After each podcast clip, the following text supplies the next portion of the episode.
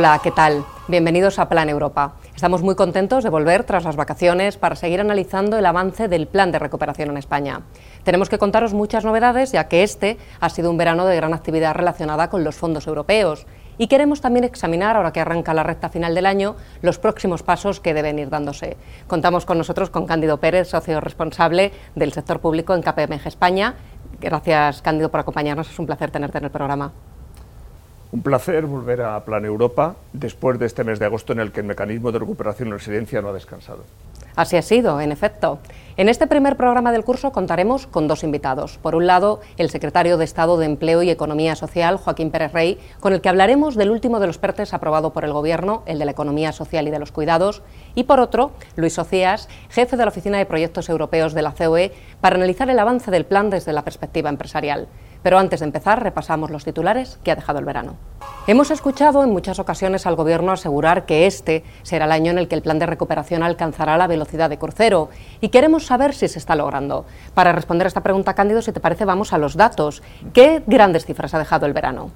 Este verano ha dejado muchas actuaciones relevantes unas relativas a los PERTE, que veremos más adelante en la sección correspondiente, y otras relativas a la distribución territorial de fondos, a licitaciones y a convocatorias de subvenciones adicionales a los PERTE. El Consejo de Ministros ha aprobado la distribución de casi 1.900 millones de euros a las comunidades autónomas para financiar actuaciones de rehabilitación residencial y la construcción de viviendas de alquiler social en edificios energéticamente eficientes. Durante 2022 deberán traspasarse los primeros 1.389 millones para financiar la rehabilitación y regeneración de viviendas, barrios y edificios residenciales. Y en 2023 se traspasarán los 500 millones restantes para levantar viviendas en alquiler social. Eso en cuanto a grandes cifras, pero ¿qué convocatorias destacarías, tanto por el importe como por la relevancia de la misma? Con respecto a las convocatorias, se han publicado las ayudas relativas al kit digital, para el segmento 2, entre 3 y 10 empleados, con las que las pymes podrán obtener 6.000 euros para mejorar su digitalización del total de los 500 millones presupuestados en esta convocatoria. También se ha cerrado la convocatoria de ayudas para el desarrollo experimental de aplicaciones 5G para este 2022 por un total de unos 90 millones de euros. Finalmente, se han licitado contratos públicos por importe aproximado de 700 millones durante estas últimas semanas. Muchas de las novedades de este verano tienen que ver con los PERTE. Hay resolución inicial en el PERTE-BEC, en el que ha habido además, como hemos visto en los titulares, una baja destacada. Se ha anunciado para este septiembre las primeras convocatorias de los PERTE agro y naval y parece que tendremos un nuevo proyecto estratégico. Este nuevo PERTE se centra en un tema de suma importancia en el proceso de transición ecológica, la descarbonización de la industria. Todavía contamos con pocos datos, solo que su cuantía podría rondar los 400 millones de euros y que se espera que se apruebe antes de final de año. Cuando se produzca dicha aprobación os daremos más datos. Estaremos muy atentos, sí. Y en cuanto a los PERTE que ya están encima de la mesa, ¿qué novedades ha habido? Pues en cuanto al PERTE naval, dos novedades. La primera es que en agosto se publicaron las bases reguladoras de la línea de actuación integral para la modernización y diversificación del sector. Esta es una segunda convocatoria de 200 millones de euros y se ha estructurado con un esquema similar al que tuvo el PERTEBEC. Una agrupación de seis empresas del sector naval no pertenecientes al mismo grupo, contar con un 40% de pymes y que haya centros productivos en al menos dos comunidades autónomas. También relativo al PERTE naval, se lanzó y cerró la primera convocatoria en el marco de una de las misiones de investigación y desarrollo del CEDETI. Desarrollar tecnologías de aplicación en el sector que mejoren su competitividad por una cuantía de 30 millones. En cuanto al PERTE Agro, el 28 de julio se lanzaron unas nuevas bases reguladoras para la concesión de ayudas a actuaciones de fortalecimiento industrial del sector y que se abrirán próximamente con una cuantía de 500 millones de euros. Y por último, la resolución provisional de la convocatoria industrial del PERTEBEC. A principios de agosto, el Ministerio de Industria anunció la adjudicación de más de 700 millones de euros a 10 de los 13 proyectos presentados a este PERTE, lo que supone solo un 23% de los 2.975 millones potenciales. En este momento estamos a la espera de la resolución definitiva, ya que diferentes agrupaciones presentaron alegaciones al conocer la primera decisión. El 31 de mayo pasado, el Gobierno aprobó el PERTE de la Economía Social y de los Cuidados. Dotado con 800 millones de euros, este PERTE tiene entre sus objetivos desarrollar la economía social española y su potencial transformador y diseñar unos servicios avanzados, accesibles y centrados en las personas. De todo ello hemos hablado con el secretario de Estado de Empleo y Economía Social, Joaquín Pérez. Secretario de Estado, muchas gracias por atender a Plan Europa para hablar de este PERTE, de la economía social y de los cuidados.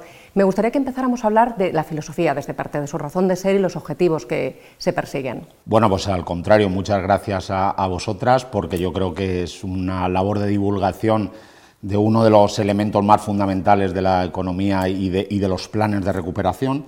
El PERTE de economía social es el PERTE seguramente más singular de todos los que eh, surgen de los planes de recuperación y resiliencia. Es singular porque la economía social en nuestro país es un elemento fundamental, es un elemento característico de nuestra economía. El 10% del PIB, eh, más de 40.000 empresas, 12.000 empleos y una manera de hacer economía distinta a la economía competitiva mercantil rodeada de valores. Entonces, este PERTE lo que intenta es precisamente impulsar esa economía, darle aún una vuelta de tuerca. España eh, es un ejemplo en materia de economía social y el PERTE quiere que aún lo sea todavía más, llevando a cabo una movilización de incrementando el peso de las empresas de economía social, su dimensión, vinculándola a la economía de cuidados, uno de los elementos, digamos, uno de los talones de Aquiles, de, lo vimos de manera muy clara en la pandemia, que España todavía tiene mucho que mejorar en, economía de cuidados, tiene que proteger a quien cuidan y tiene que garantizar los cuidados al conjunto de la población, permitiendo además eh, la conciliación de la vida laboral y familiar. Además, fíjate, hacemos esta entrevista justo un día después que el Consejo de Ministros haya aprobado eh, la garantía del derecho de desempleo para las empleadas de hogar y, por tanto, esto también se inserta en esta filosofía de economía social y cuidados. El PERTE tiene dos objetivos estratégicos. Eh, llevar a cabo un eh, impulso a las empresas de la economía social, como te decía, mejorar nuestra economía de cuidados y crear en España un gran hub estratégico para investigar precisamente cómo la economía social puede ser una alternativa viable a otras fórmulas económicas que además se base en la solidaridad, en la cooperación y, muy importante, en los empleos de calidad. Este es otro elemento decisivo. Eh, aprendimos durante la pandemia la capacidad de resistencia, de resiliencia de las entidades de economía social, de las cooperativas, de las empresas de inserción, para hacer frente a las adversidades y hacerlo a través del trabajo de calidad y, y con derechos. Por lo tanto, ¿qué es el PERTE de economía social? El PERTE de economía social es reconocer, invertir en fondos europeos una de las mayores singularidades de la economía española, que es la cooperación, el cooperativismo está a la vanguardia internacional y con este PERTE precisamente vamos a impulsar aún más esas fórmulas de economía cooperativa y solidaria que son un ejemplo de cómo se pueden hacer las cosas de otra manera y además de manera eficiente y con empleo de calidad. Digamos que esa es la filosofía, ese es el objetivo general. ¿Qué líneas de actuación se prevén y qué plazo de tiempo? ¿Para cuándo la primera convocatoria? Bueno, yo creo que eh, las líneas de actuación, como te decía, básicamente eh, eh, se justifican en primero impulsar nuestras entidades de economía social. Tenemos grandes cooperativas en España, grandes conglomerados de economía social, pero luego tenemos microempresas, muchas microempresas, que además no suelen colaborar entre sí. Uno de los objetivos del PERTE es precisamente ayudar a que nuestro tejido de economía social eh, gane eh, dimensión. Empecemos a tener cooperativas de mayor dimensión, empresas sociales de mayor dimensión, que sean más competitivas en el exterior y que compitan entre ellas que, perdón, al revés, que colaboren entre ellas y que les sirva para afrontar la transición ecológica y digital. Por lo tanto, intentar dar mayor dimensión a toda nuestra estructura de economía social, profesionalizar nuestro sector de los cuidados, políticas de formación, políticas para evitar los problemas de despoblación. Una buena economía de cuidados es un elemento decisivo para nuestro reto demográfico digitalizar y luego establecer un gran mecanismo para estudiar cómo está funcionando estos eh, mecanismos de economía social. Algunas de las convocatorias ya están en curso, por ejemplo, el Ministerio de Agricultura eh, ya está llevando a cabo convocatorias sobre la titularidad compartida de las explotaciones agrarias, el Ministerio de Trabajo y Economía Social, que dedicará 100 millones de euros a impulsar estos tejidos cooperativos, seguramente sacará su primera convocatoria, esperemos que de aquí a un mes aproximadamente, estamos trabajando en ella con mucho celo para que sea una convocatoria eh, que, que permita a las pequeñas y medianas empresas, a las cooperativas, acogerse a ella y llevar a cabo todos estos retos que tenemos eh, con, la economía social, ¿no? que es impulsar esta nueva fórmula, como decía al inicio, de hacer economía. El PERTE está dotado con 800 millones de inversión pública, 808 concretamente. ¿Cuánta inversión privada se quiere movilizar? ¿Y a qué empresas o, qué actores? Bueno, efectivamente, 808 millones de inversión de los fondos de recuperación, transformación y resiliencia, más de 13 ministerios involucrados. Me gustaría también poner de manifiesto que este es un PERTE que básicamente ha eh, movilizado a todos los departamentos ministeriales del Gobierno con una presencia fundamental del Ministerio de Derechos Sociales y sus políticas de cuidados o del Ministerio de Igualdad y el Plan Corresponsables, que tienen un peso muy específico en este PERTE con grandes inversiones y vamos a intentar movilizar lo máximo posible. Es decir, está claro que nosotros creemos que tendrá un impacto en el empleo, podrá seguramente superar eh, los 10.000 puestos de trabajo en el tejido de la economía social, pero en este caso, y a diferencia de otros PERTE, me gustaría más resaltar los aspectos cualitativos que los cuantitativos. Como te decía al inicio, tenemos claramente eh, estudiado que las entidades de economía social consiguen primero crear un empleo estable. Ya sabes que este ha sido uno de los grandes retos de nuestro país en los últimos meses. La reforma laboral ha dado un vuelco a la contratación en España y ha apostado por la contratación indefinida. Bueno, las entidades de economía social siempre han logrado esa mayor calidad en el empleo. Tienen una enorme capacidad de resistencia ante la crisis, es decir, son capaces el, cooperativismo agroalimentario se comportó de manera excepcional durante la pandemia. Fue uno de los motores del desarrollo económico de nuestro país, seguramente en, la peor época, en las peores circunstancias. ¿Qué quiero decir con esto? Que al margen de los datos eh, cuantitativos, la calidad del empleo creado, la capacidad de resistencia de los tejidos cooperativos, la capacidad de ir a las pequeñas poblaciones, de movilizar a los autónomos, a las pequeñas y medianas empresas, de crear redes y territorios a su alrededor, es seguramente uno de los aspectos más destacados, además de la movilización eh, de dinero privado que estos 808 millones conllevarán sin duda y que suelen estar siempre pues, eh, en duplicar o triplicar la inversión pública en, dimensión privada. Hablaba de ese impacto del empleo. Y en, cuanto al PIB, ¿cree que puede incrementar la aportación que hace esta economía social este PERTE? ¿Puede movilizar ¿Hay alguna estimación de cuánto puede comenzar a...? Bueno, eh, nosotros sabemos que el plan de recuperación y transformación en términos generales va a poder mover un 2% en nuestro PIB, básicamente esa es la estimación general, y creemos que eso de alguna manera se trasladará de manera proporcional a, las entidades de economía social. Eh, la economía social tiene un peso muy importante en España. Yo creo que seguramente si hacemos una comparación con el conjunto de Europa es donde más peso tenemos. ¿no? Ese, ese 10% de el PIB en entidades de economía social y solidaria es muy apabullante, muy impresionante todo lo que sea incrementar, y este PERTE creo que así lo va a hacer, que lo va a lograr en torno a esos dos puntos adicionales, pues será de nuevo una satisfacción para seguir situando a nuestro país en ese elemento paradigmático de la economía social, del cooperativismo, que pues de alguna manera causa sensación en el conjunto del mundo. ¿no? El otro día, por ejemplo, eh, New Yorker hacía una enorme eh, reportaje sobre una cooperativa claramente paradigmática como es eh, Mondragón, pero de lo que se trata en este PERTE es de que todas esas otras pequeñas cooperativas puedan seguir creciendo y que la economía social sea un ejemplo de cómo a través de la cooperación se puede hacer una economía que es competitiva y se puede internacionalizar. Eh, es muy transversal, hay muchos departamentos implicados, también tiene muchos de los objetivos transversales del plan, por ejemplo, la lucha contra la despoblación, el uso de la tecnología. ¿Cómo esos elementos, tanto cómo puede aportar eh, la economía social al reto de la despoblación, al reto de la transición justa y qué papel puede jugar la tecnología en este PERTE? Sí. Bueno, yo creo que primero hay un, dato muy importante. La mayoría de la economía social, la mayoría del tejido de nuestra economía social está situado en poblaciones de menos de 40.000 habitantes. Por lo tanto, ya este es un tejido que ayuda de manera decisiva a nuestro reto demográfico y que eh, ayuda a evitar la despoblación. Los cuidados son esenciales en las pequeñas poblaciones precisamente para anclar población al territorio.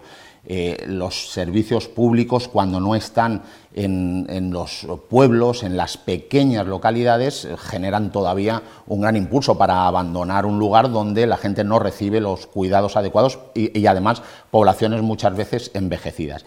Por lo tanto, yo creo que el PERTE de Economía Social, desde su dimensión cuidados, economía social, va a tener un fuerte impacto en anclar población al territorio, en evitar la despoblación de las zonas más despobladas precisamente porque es ahí donde el cooperativismo, el agrario, el de cuidados, el de servicios tiene lugar con, más fuerza. Por lo tanto, en la medida que impulsemos ese tejido, estamos directamente incidiendo en nuestros retos demográficos que en este país pues, son decisivos. Y naturalmente, acompañar la transición verde y acompañar la transición digital. Un objetivo fundamental del PERTE de Economía Social es que todas estas entidades, muchas de ellas pequeñas y medianas empresas, pequeñas y medianas cooperativas, puedan precisamente digitalizarse, puedan acceder a la digitalización y puedan además usar las nuevas tecnologías como nuevos modelos de negocio. Por ejemplo, las plataformas digitales. Hemos visto cómo las plataformas digitales se han usado algunas veces de manera discutible por grandes empresas para llevar a cabo nuevos modelos de negocio. Bueno,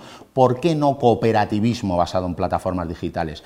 ¿Por qué no la nueva tecnología aplicada a los cuidados, desde la teleasistencia a la atención remota que permita eh, que eh, las personas mayores que están en pequeñas localidades con dificultades de acceso a los servicios públicos de cuidados o sanitarios tengan todos unos dispositivos tecnológicos que eviten esas brechas? Digitalizar las pequeñas y medianas empresas para que ganen en competitividad estimular mercados donde los pequeños consumidores locales puedan acceder a plataformas de distribución que les permita superar las fronteras de las localidades donde trabajan y por tanto acceder a mercados más amplios. Todos esos elementos de transición digital, de transición verde y de encaje de la población al territorio están perfectamente diseñados en el PERTE y tenemos mucha esperanza en que funcionen precisamente para que el cooperativismo siga estimulando esa idea de una economía social fuera de la capital ¿no? y en los lugares donde realmente eh, hay un gran tejido económico, muchas veces todavía por explorar. Y que sin duda está dando ya casos de éxito, como citaba antes. Pues muchísimas gracias, secretario de Estado, por su tiempo, ha sido muy pues, interesante. las gracias os las doy yo y bueno, es, eh, gracias por esta labor de divulgación de elementos, como decía al inicio, tan decisivos para que nuestro país prospere y lo haga además de la mano de una economía cada vez más justa, más solidaria, como es la economía social. Muchas gracias. También nos ha acompañado en el programa Luis Ocías, jefe de la Oficina de Proyectos Europeos de la COE. Con él hemos hablado del avance del plan desde la perspectiva empresarial. Muchas gracias Luis por atender a Plan Europa en este primer programa tras un verano muy activo en información sobre los fondos europeos. ¿Qué balance hacéis desde la COE de todo lo que ha ido ocurriendo durante el verano? Yo creo que en primer lugar eh, es muy relevante tener presente que en verano se han sucedido muchos acontecimientos basados o muy centrados en, la situación geopolítica y económica, y fundamentalmente con el alza de los costes de las materias primas y la escasez de, o los problemas en las cadenas de suministro, que han supuesto un impacto muy relevante en los fondos. Y lo primero que tenemos que tener presente es que las empresas han situado eh, los fondos en una prioridad distinta a lo que tenían antes del verano, porque la supervivencia y los problemas derivados de esos retos han supuesto una relevancia fundamental en el tejido productivo. Y en segundo lugar, ha sido también muy activo por algunas noticias y, y acontecimientos que hemos visto en grandes convocatorias, en convocatorias bandera, eh, que están muy centradas en los PERTES. Y hemos visto eh, con eh, menos satisfacción de la que teníamos prevista que el PERTE del vehículo eléctrico y conectado, ese PERTE-BEC, que era el PERTE bandera en una industria clave para España como, como lo es la automoción, ha tenido en su resolución provisional unos índices de ejecución muchos mucho más bajos de lo que teníamos previsto, el 23%, 703 millones de los 2.975 previstos, y con noticias posteriores que incluso eh, nos hacen llevar a que consorcios como el de Ford eh, va a renunciar a los 100 millones de euros. Por tanto, ha sido un verano eh, mejorable en cuanto a noticias vinculadas con fondos europeos que esperemos que en los próximos meses se pueda solucionar y podamos avanzar en buena línea. ¿Confiáis que la resolución final del PRTB cambie un poco el escenario, se pueda aumentar ese nivel de ejecución? Tenemos ahora abierto el periodo de alegación, donde esperamos que se estimen parte de las que algunos consorcios han presentado y por tanto se pueda eh, incrementar ese porcentaje de ejecución. En todo caso, eh, creo desgraciadamente que nos vamos a quedar lejos del 100% de ejecución y por tanto que necesitaremos mejorar y tomar nota de lo que no ha funcionado para las convocatorias venideras que puedan sucederse en otros PERTES que también están ahí y que estamos con mucha expectación esperando a que sean publicados. Arranca una recta final del año en el que, sin, duda, un elemento clave va a ser la adenda, la adenda en la que ya se está trabajando para poder aprovechar esos fondos extra que, llegan a España. ¿Qué hay que priorizar desde el punto de vista de la CEO en esa adenda? En primer lugar, tenemos que tener muy presente que es un plan de país, no un plan de gobierno, y por tanto es fundamental, a diferencia de lo que ocurrió con el plan actual, que haya una participación fluida y real, tanto de interlocutores sociales como de comunidades autónomas y de otros agentes que tienen un peso muy relevante en todo ello. De esa forma, será un plan consensuado que además es muy importante tener presente que se ejecuta del 24 al 26, mucho más allá del fin de la legislatura vigente. En segundo lugar, es muy importante que aprovechemos para mejorar en cuanto a inversiones y reformas lo que hasta ahora no ha funcionado. Y luego creemos que es el momento de superar la atomización de convocatorias, esa barrera fundamental que está siendo un freno para que la empresa pueda acceder a los fondos, pymes y autónomos sobre todo, y por tanto vayamos a convocatorias un poquito más integradoras y que faciliten la concurrencia de empresas. Y en tercer lugar, lo que también vemos fundamental es que se aproveche esta eh, adenda para lanzar proyectos transformadores, eh, tractores en el ámbito territorial que vayan directamente a la realidad eh, socioeconómica de cada territorio y seamos de esa forma capaces de aprovechar bien los fondos con proyectos que en cada región puedan eh, marcar un cambio en su modelo productivo que suponga un aprovechamiento real de los fondos. Hemos escuchado muchas veces al Gobierno decir que el 2022 es el año de alcanzar la velocidad de crucero en la ejecución del plan. ¿Se está logrando desde el punto de vista de la COE y ahora que quedan estos cuatro meses finales del año, qué hay que hacer para, para lograrlo si no es así? Nosotros no creemos que hayamos alcanzado exactamente todavía la velocidad de crucero y creemos que hay margen de mejora eh, que viene fundamentalmente de dos vías. Primero, de dar respuesta con medidas eficaces a la situación geopolítica y económica eh, que estamos padeciendo ahora mismo y que los fondos pueden ser una buena vía eh, de palanca para que las empresas den respuesta a esos retos de corto plazo, muy apalancados desde luego en la digitalización y en la transición ecológica, que se ve, perciban por el gobierno y así lo será también por la empresa como una oportunidad de dar respuesta a esos retos de corto plazo que van a devenir también o marcar el devenir de los tiempos. Y en segundo lugar que seamos capaces de mejorar lo que no funciona. Y tiene que ver con flexibilizar las convocatorias y que no ocurra lo que ha ocurrido con el PERTEBEC, tiene que ver con eh, superar esa atomización, con mejorar los porcentajes de cofinanciación y desde luego con garantizar que la empresa accede de manera fácil a los fondos y ahí es muy importante que en la adenda, aunque España reciba los fondos en forma de préstamos, la empresa lo perciba en forma de subvenciones a fondo perdido para que no sea un... Eh, una barrera adicional de cara a esa concurrencia. Seguiremos analizándolo todo. Muchas gracias por tu colaboración. Es siempre un placer tenerte en el programa. Muchas gracias a vosotros. Antes de despedirnos, repasemos la agenda. ¿De qué hay que estar muy pendiente, Cándido, en los próximos días?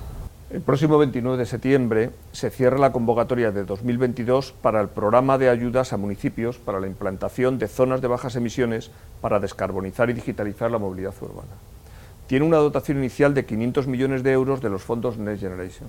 Además, se cerrarán en la próxima semana las convocatorias para optar a subvenciones para el desarrollo de acciones formativas en Madrid y Cataluña, una vez concluidas las del País Vasco.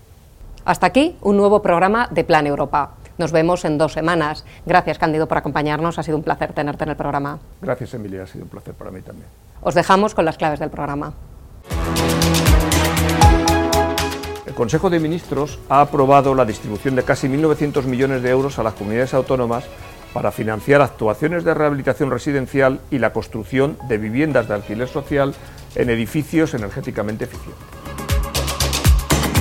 tendrá un impacto en el empleo, podrá seguramente superar eh, los 10.000 puestos de trabajo en el tejido de la economía social, pero en este caso, y a diferencia de otros PERTES, me gustaría más resaltar los aspectos cualitativos que los cuantitativos. Las entidades de economía social siempre han logrado esa mayor calidad en el empleo.